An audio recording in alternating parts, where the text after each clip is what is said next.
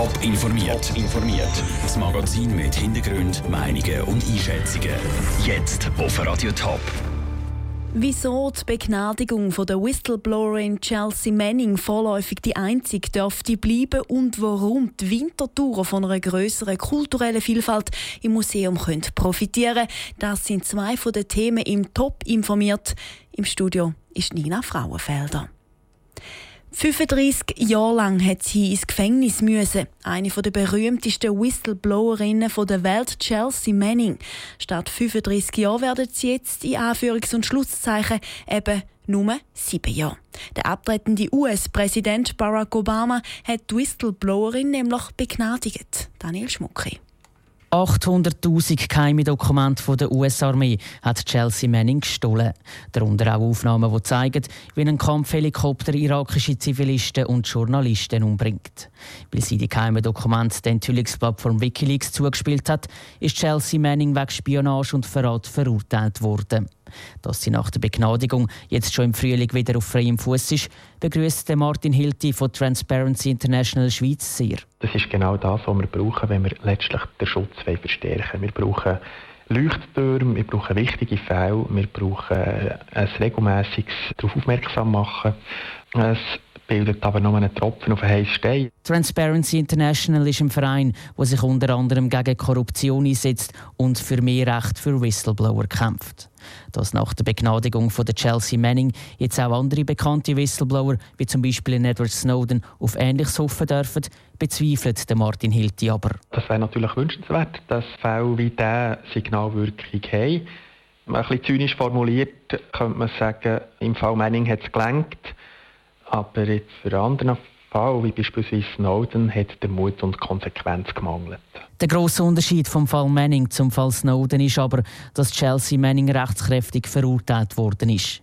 Der Edward Snowden dagegen ist seit seinen Enthüllungen über die Abhörpraktiken vom US-Geheimdienst NSA nicht mehr in die USA gereist und darum auch noch nicht verurteilt worden.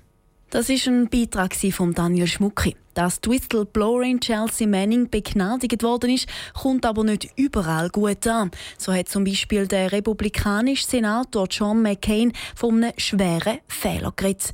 Und der Parlamentspräsident Paul Ryan hat die Entscheidung als Zitat schlicht skandalös bezeichnet. Skulpturen aus Amerika, die am Boden liegen oder von der Decke hängen im Kunstmuseum Winterthur. Oder lieber Bilder aus der Schweiz vom Albert Anker und dem Ferdinand Hodler im Museum Oskar Reinhardt. In Zukunft keine Oder-Frage mehr, sondern eben ein Und. Der Peter Hanselmann hat Details. 2017 ist das Jahr für Veränderung in der Museumsstadt Winterthur. Schon länger ist klar, dass das Kunstmuseum Winterthur und das Museum Oskar Reinhardt zusammengeführt werden. Jetzt fängt die Zusammenführung an.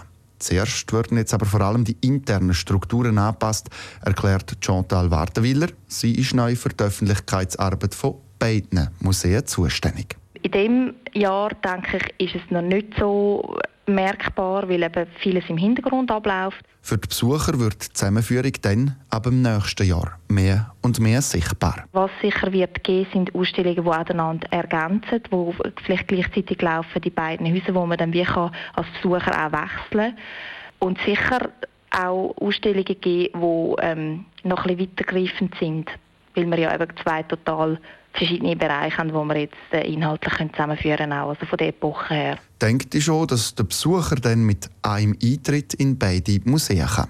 Und dann eben hängende Skulpturen aus Amerika und Bilder aus der Schweiz anschauen. Der Beitrag von Peter Hanselmann. Später kommt dann auch noch die Villa Flora zu den beiden Museen dazu. Wenn das, das aber genau der Fall ist, ist noch nicht klar. Es ist eisig kalt verrissen und Beise macht alles gerade noch ein kälter. Im Moment gehen die Leute lieber der Wärme nach. Hat denn das früher auch noch etwas Gutes? Was passiert zum Beispiel mit den Bienen und den Zecken bei diesen Temperaturen? Michel Porsche ist diesen Fragen nachgegangen. Heute Tag durch minus 4 Grad, morgen minus 2 Grad. Es ist eisig kalt. Da sind die Gedanken an den nächsten Sommer noch weit weg. Trotzdem stellt sich die Frage, ob im Sommer wegen der jetzigen Kälte weniger Bienen herumschwirren. Das ist aber nicht der Fall, sagt der Bieneninspektor vom Kanton St. Gallen, Hans Sonneregger.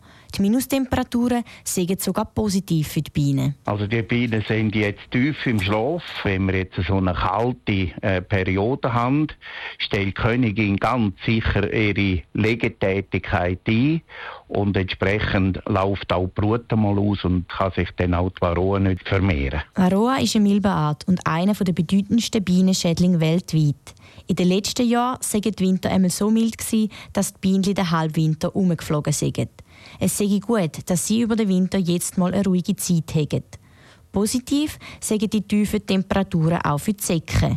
Die machen jetzt nämlich einen Winterschlaf, sagt Norbert Satz, Spezialist für Zeckenbiss. Sie brauchen jetzt keine Energie, können Energie sparen, weil die im Boden sind und jetzt quasi tiefgekühlt sind. Und die Energie, die sie noch haben, lange dann so bis im Frühling, bis wieder Müsse da sind und sie wieder auftanken können oder eben bis die Menschen dann wieder in den Wald rausgehen. Die gefrorenen Böden sind optimal für die Säcke. Bienen und Säcke sind jetzt also im Winterschlaf und können ihre Energie für den Frühling auftanken. Der Beitrag von Michel Porsche. Während Bienen in ähnlichen Zahlen umfliegen dürften in diesem Sommer, kann es gerade weg der Kälte im Moment mehr Säcke ab dem Frühling geben. Top informiert, auch als Podcast. Mehr Informationen gibt es auf toponline.ch.